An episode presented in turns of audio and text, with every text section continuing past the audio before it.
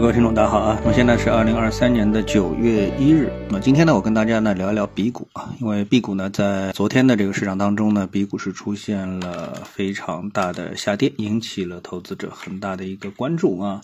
我们看到 B 股呢，呃，最终在昨天的收盘指数的跌幅是达到了百分之四点九幺，那么这个绝对算得上是一个暴跌啊。那么 B 股这一轮呢，是从三百一十五点跌跌到昨天的收盘是二百四十点。啊，最低到二百三十八点九九点啊，当然也没有到它的历史的最低点啊，包括前次实际上是跌到了一百九十五点。那从技术上来看的话呢，那么这一指数实际上跌的是非常的呃厉害啊，最近时段的这个破位下跌啊，实际上要比 A 股的。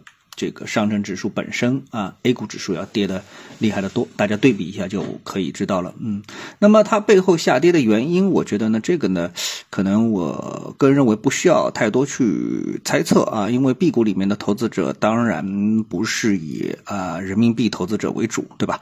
因为它是以美元来计价的，所以我们看到它的报价都是美元。那么如果说啊，这个国际上有什么资金，就国际资本。啊，想退出 A 股市场，那么在这一个流动性非常差的市场当中呢，呃，去进行一个抛售啊，清仓离场，那么呃，是对这个盘面的短期的冲击将是非常方非常大的啊。但这种下跌对 A 股市场呢？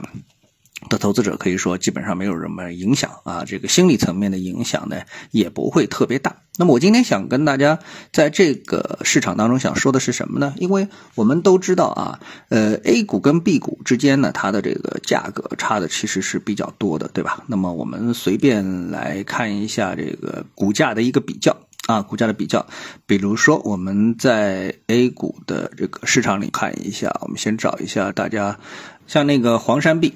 啊，黄山币呢，今天跌的也非常厉害啊，跌了百分之七点几。那么它的这个股价呢是七毛一，呃，乘以现在的汇率七块多钱的汇率的话呢，那么它的股价啊，B 股的股价差不多就是七七四十九啊，在呃五块钱人民币左右啊。那么我们来看一下黄山的 A 股，黄山 A 股的它的股价呢是在十二块啊，这个昨天收盘是十二块两毛七。那么也就是说 A 股比 B 股啊要多。翻一个倍都不止啊，是它的二点五倍，对吧？二点五倍的这么的一个水平啊。然后呢，我们再来看那个，就是呃，我特别关心的呢，实际上是他们的业绩啊，因为我知道这个印象当中啊，B 股当中的很多公司他们的业绩其实是不错的啊。到底不错到什么程度呢？我们来看一下啊，上证。币啊，我们来看上证币啊，真正的 B 股我们就暂时先不看啊。那么我们看到，在动态市盈率方面啊，最低的市盈率最低的是金桥币，只有二点三六倍啊；一泰币是三点二九倍，物贸币是四点六八倍，老凤祥币是五倍啊。然后呢，粤鄂资币啊，就是鄂尔多斯啊，这个是这个五点四八倍，也就是说十倍以下的有十四个。啊，上公、陆家、黄山、大众啊，都是这个市盈率、动态市盈率都是比较低的，啊，好，那么到了这一步的时候呢，大家肯定心里又要想，你市盈率低，如果不分红，那对我来说不是也没有什么意义吗？好，那么这个时候呢，哎，我们就得去研究一下分红了。那我发现呢，在 B 股市场里面啊，其实分红啊，它并不是一个这个这个很复杂的一个事情，就是分红率其实是非常高的啊。那我们来看一下分红的一个情况，那么。呃，这个呢，我们通过软件来搜一下的话呢，实际上就能够搜出就是有多少的 B 股它是在分红的。我发现呢，大比例分红的其实呢不在少数啊。比如说临港十派二啊，宝信是十转二派八啊，就是一股啊，就相当于是一块钱啊。然后呢，还有其他像这个上海机电十派四点三，百联是十派一点二。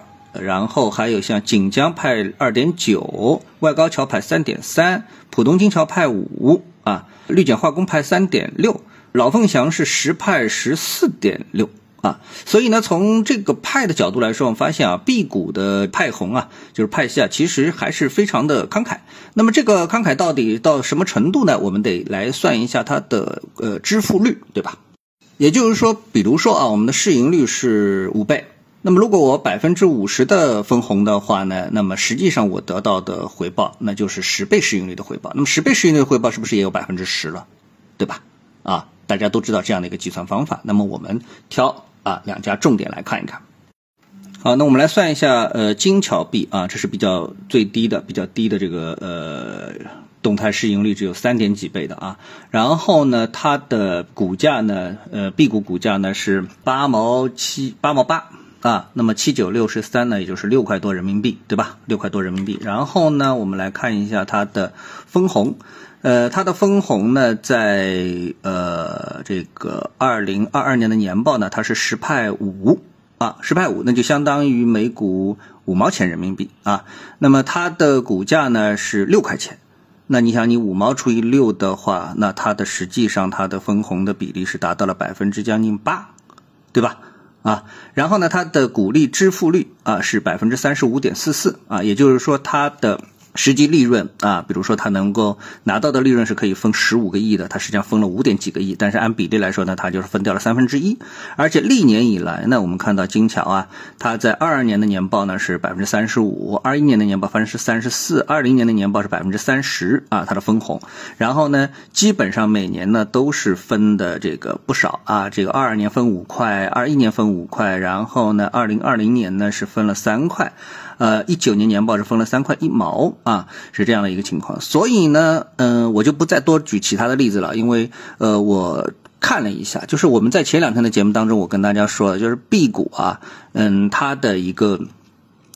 呃，就是我们说投资股票的时候，那么分红呢是一个非常重要的一个指标啊。其实呢，像分红呢，如果是在海外的软件当中呢，呃，这应该是很简单能够把它算出来的。就是我们现在这个市场当中啊，分红的好的公司是哪一些？但是偏偏呢，我在起码同花顺里面啊，我按照分红的这个指标没找到。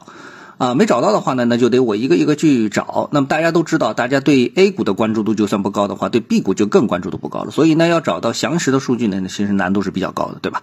所以呢，我就呃特地呢按照我自己的理解去找了一找，结果发现呢，B 股呢，如果说是从长线投资的角度来说的话，它应该算是一个金矿。